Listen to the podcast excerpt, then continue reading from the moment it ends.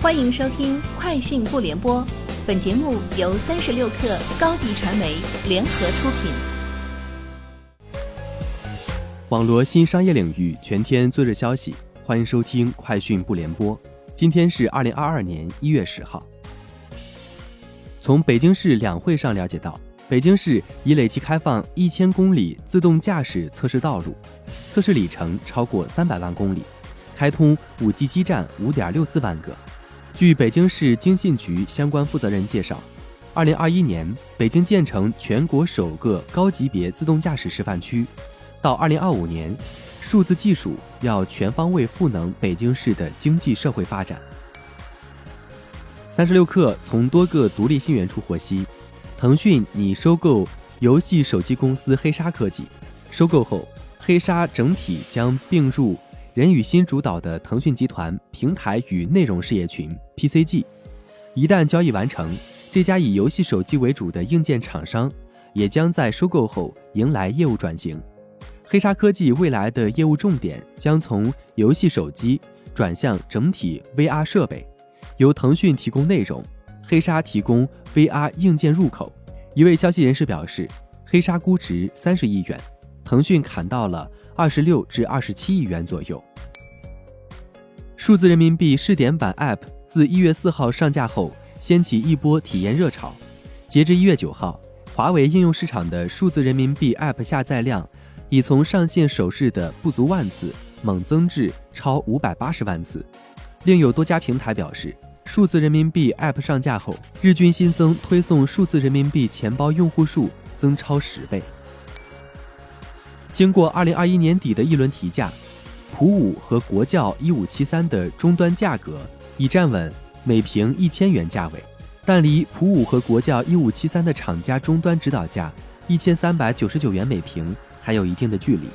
券商渠道调研显示，目前名酒普遍价格企稳，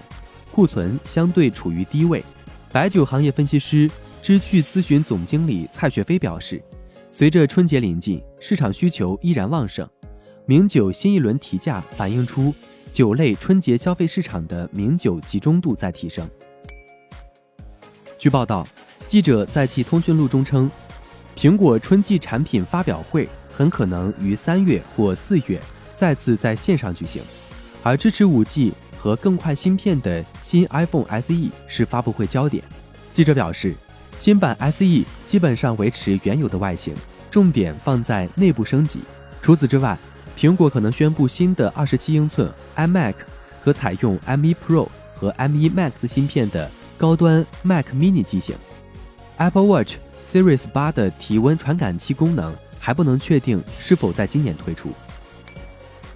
据报道，苹果公司在两年前找到日本车载空调企业三电寻求帮助，并把电动汽车的图纸提供给了三电。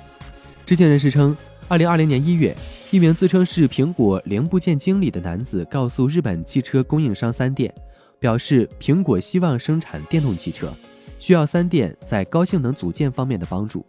虽然该报道没有提供有关两家公司谈判的更多细节，但他进一步证实了苹果传闻已久的电动汽车雄心。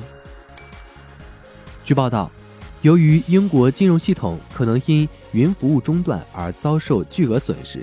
英国当局准备加强对云计算供应商的监管。报道援引消息人士称，英国审慎监管局寻求从云计算供应商亚马逊、微软和谷歌获取更多数据，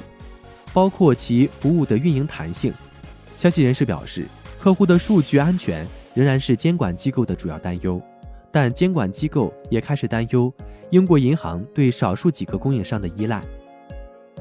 以上就是今天节目的全部内容。明天见。品牌蓝 V 想涨粉就找高迪传媒，微信搜索高迪传媒，开启链接吧。